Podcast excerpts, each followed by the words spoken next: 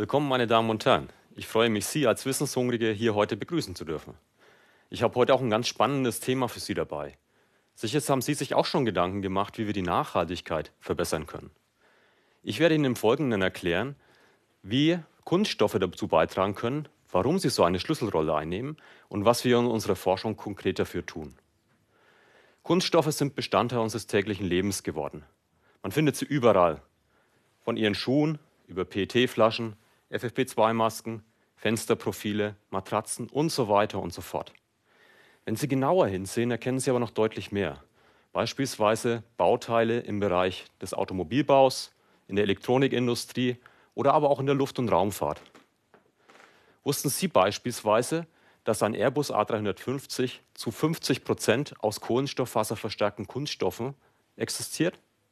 Oder aber, dass ein moderner Sportschuh nahezu ausschließlich aus Kunststoffen zusammengesetzt ist? Sie sehen schon, Kunststoffe sind sehr wandlungsfähig. Sie haben massiv zum technologischen Fortschritt beigetragen in den letzten 100 Jahren seit ihrer Entstehung bzw. Entdeckung. Ihnen kommt auch eine Schlüsselrolle zu in der zukünftigen Gesellschaft, um die globalen Herausforderungen zu meistern, um gleichzeitig dazu beizutragen, die Ziele der Vereinten Nationen, Klimaschutz, grüne Energien und die Gesundheit der Weltbevölkerung zu erreichen. In jüngerer Vergangenheit haben aber Kunststoffe nicht immer den besten Ruf gehabt. Und tatsächlich ist an vielen Stellen ein Umdenken erforderlich. Es ist notwendig, geschlossene Stoffkreisläufe zu etablieren. Weiterhin Verfahren zu etablieren, die deutlich nachhaltiger sind und vieles mehr. Genau diese Punkte greifen wir in unserer Forschung auf. Wir kümmern uns darum, Kunststoffe für nachhaltige Anwendungen zu verwenden, als auch Technologien zu entwickeln, wie wir derartige Kunststoffe nachhaltig verarbeiten können. Kümmern wir uns zunächst um den Klimaschutz. CO2 ist einer der Haupttreiber für die globale Klimaerwärmung. Das ist wissenschaftlich bewiesen. CO2 entsteht beispielsweise in konventionellen Kraftwerken, im Straßenverkehr, aber auch beim privaten Heizen. In Deutschland haben wir erfreulicherweise bereits einen hohen Anteil der Stromgewinnung aus erneuerbaren Energien. Neben der Solarenergie spielt die Windenergie eine zentrale Rolle. Wie Sie schon erahnen können, eine derartige Windkraftanlage hat einen gehörigen Kunststoffanteil. Die Rotorblätter sind nahezu ausschließlich aus Kunststoffen zusammengesetzt. Dazu zählen faserverstärkte Kunststoffe für ausreichende Stabilität, Beschichtungen, um das Blatt vor den äußeren Witterungseinflüssen zu schützen und Klebstoffe, um die einzelnen Komponenten miteinander zu fügen. Was damit möglich ist, zeigt eine Presseankündigung der Firma Vestas. Für 2022 möchte sie die bis dahin größte Windkraftanlage der Welt in Betrieb nehmen mit einer Höhe von 280 Meter, Rotorblattlängen von 115 Metern und einer Leistung von 15 Megawatt. Beeindruckende Zahlen. Durch Kunststoffe ist es auch möglich, die Energiegewinnungskosten zu reduzieren. Große Bauteile können kosteneffizient und qualitativ gut hergestellt werden. Wir sprechen heute über Kosten von ca. 4 bis 7 Eurocent pro Kilowattstunde. Wir sind damit absolut kompetitiv zu allen anderen Energiegewinnungsmethoden. Neben der Materialentwicklung und der Entwicklung neuer Werkstoffe beschäftigen wir uns auch damit, wie man am Ende der Lebenszeit die Rotorblätter zurück in den Kreislauf führen kann. Nach den 20 bis 25 Jahren diesen Wertstoff zu nutzen und wieder zu rezyklieren. Neben der Energiegewinnung ist die Energiespeicherung sehr wichtig. Wind- und Solarenergie stehen nicht 24 Stunden am Tag zur Verfügung. Deswegen ist es sehr wichtig, Energiespeicher zu schaffen. Dem Wasserstoff wird hier eine zentrale Funktion zugeordnet. Wasserstoff kann Energie chemisch speichern und bei Bedarf wieder freisetzen. So kann er beispielsweise genutzt werden als Treibstoff, emissionsfreier Treibstoff im Bereich Automobil bzw. in der Luftfahrt. Ein Punkt fehlt aber noch. Man muss den Treibstoff ja auch transportieren können. Deswegen beschäftigen wir uns damit, wie man Tanks entwickeln kann. Dafür eignen sich kohlenstofffaserverstärkte Kunststoffe sehr gut. Im Gegensatz zu Stahl sind sie sehr leicht und gleichzeitig sehr robust. Wir entwickeln daher Kunststoffe, die diesen sehr extremen Belastungen standhalten können. Wir sprechen, je nachdem, ob Luftfahrt oder Automobil, über 700 Bar Druck und über Temperaturen von unter minus 200 Grad. Neben der Werkstoffentwicklung kümmern wir uns mit Partnern auch um das Thema der Fertigung. Derartige Tanks werden über ein Wickelverfahren gemacht. Das ist ähnlich, wie, wenn Sie einen Verband anwenden. Sie wickeln die unterschiedlichen kohlenstofffaserverstärkten Lagen um einen hohlen Körper, härten das Ganze im Anschluss aus, bearbeiten das nach und dann steht der Tank zur Verfügung. Das ist ein hocheffizientes, reproduzierbares und automatisierbares Verfahren, wodurch sich diese Tanks auch für den Massenmarkt eignen. Energiegewinnung, Energiespeicherung. Es macht aber auch Sinn, ganz vorne anzufangen und zu überlegen, wo können wir Energie einsparen. Das private Heizen ist ein wesentlicher Punkt hier. In Deutschland werden 25 Prozent der Energie für das private Heizen eingesetzt. Daher spielt der Aspekt Gebäudedämmung eine zentrale Rolle. Gebäude können sehr effizient mit Kunststoffschaumstoffen isoliert werden. Kunststoffschaumstoffe können Sie sich vorstellen wie verpackte Luft. Das heißt, Sie haben einen Kunststoff mit vielen kleinen Gasblasen, Luftblasen. Das ermöglicht einerseits die bereits niedrige Wärmeleitfähigkeit des Polymeren weiter zu senken und auf der anderen Seite auch den Materialeinsatz zu reduzieren. Man kommt mit einem Vierzigstel der Ausgangsmaterialdichte zurande.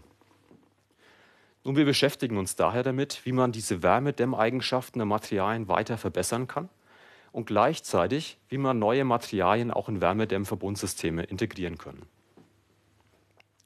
Für die Reduktion der Wärmeleitfähigkeit ist es beispielsweise möglich, die Zellgröße, die Größe einer dieser Gasblasen zu verringern. Heute sprechen wir über ca. 50 bis 200 Mikrometer. Das ist so ungefähr ein bis dreimal der Dicke eines menschlichen Haares. Wenn man das weiter reduzieren kann in den Nanobereich, dann schaltet man bestimmte Wärmeleitfähigkeitsmechanismen aus. Dadurch ist eine signifikante Reduktion der Wärmeleitung möglich. So ein Material ist natürlich nicht nur interessant für den Bereich der Wärmedämmung, sondern auch als Funktionsmaterial, beispielsweise in Kleidung, wenn es darum geht, den Körper warm zu halten. Für all diese Werkstoffentwicklungen setzen wir digitale Technologien ein. Die Digitalisierung ist ein wesentlicher Bestandteil unserer Forschung geworden. Sie hilft uns, Materialien schneller, effizienter, zielgerichteter zu entwickeln. Wir nutzen dabei das Portfolio von der Datenanalytik bis hin zum maschinellen Lernen und zu künstlicher Intelligenz. Sie hilft uns aber nicht nur Werkstoffe zu entwickeln, sondern auch Prozesse effizienter zu machen. Durch Sensoren sind wir in der Lage, Daten aus der Produktion aufzunehmen, entlang der gesamten Fertigungskette. Durch Analyse dieser Daten, durch die Auswertung und durch, die Einsetzen, durch das Einsetzen moderner Methoden wie der künstlichen Intelligenz können wir Prozesse effizienter machen. Wir können den Ausschuss reduzieren, den Energiebedarf reduzieren. Wir können gleichzeitig dafür sorgen, dass der Durchsatz erhöht wird. All das trägt dazu bei, dass am Ende die Nachhaltigkeit von Prozessen und damit die Nachhaltigkeit für die Gesellschaft verbessert wird. Wenn wir Werkstoffe entwickelt haben, dann prüfen wir das in unseren Labors für die Anwendung auf Herz und Nieren. Sei es im Sportschuh, sei es in der Textilie, sei es im Wärmedämmverbundsystem oder in der Elektronik. Wir hören aber damit nicht auf, sondern wir sehen uns auch an, wie man derartige Werkstoffe zurück in den Kreislauf führen kann, wie wir sie rezyklieren können und ob der Einsatz von biobasierten oder bioabbaubaren Kunststoff sinnvoll ist. In Deutschland bzw. global werden ca. 15 Prozent der Materialien, der Kunststoffe, Altkunststoffe in den Prozess zurückgeführt, um neue Kunststoffe daraus zu machen.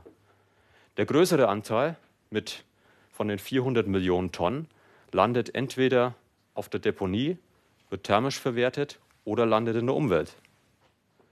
An einigen Stellen sind wir schon ganz gut, beispielsweise beim PET-Flaschenrecycling oder aber beim Recycling von PVC-Fensterprofilen.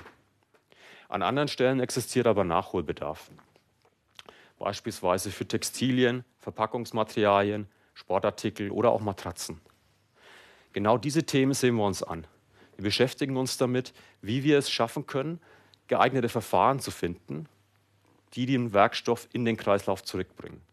Dazu zählt beispielsweise das mechanische Recycling, die Aufbereitung der Materialien oder aber das chemische Recycling oder aber das thermische Recycling, um daraus wieder Bausteine für neue Kunststoffe machen zu können.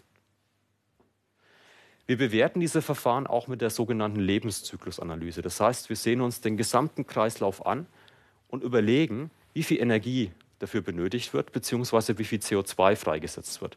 als Beispiel für Nachhaltigkeitskenngrößen. Das ermöglicht uns auch gezielt die richtigen Prozesse zu finden und wirklich nachhaltige Sachen umzusetzen. Ein Wort zu biobasierten Kunststoffen. Global sehen wir, dass der Markt zunehmend wächst. Wir sprechen aber heute von einem Prozent am Gesamtmarkt. Sehr kleiner Anteil.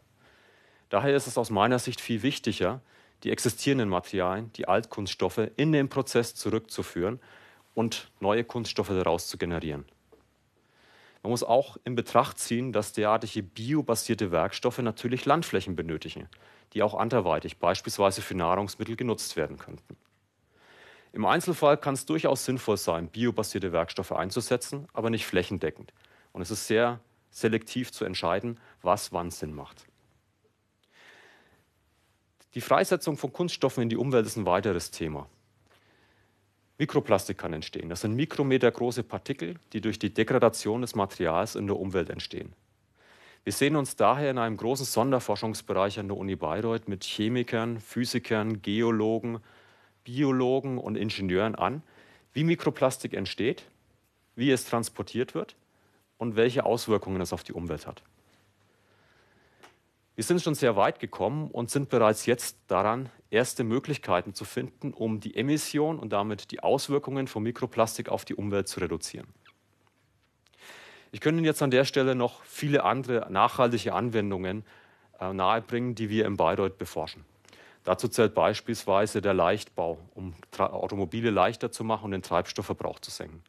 Oder aber für die Gesundheit der Weltbevölkerung antimikrobielle Wundauflagen, die die Gefahr von Infektionen verringern.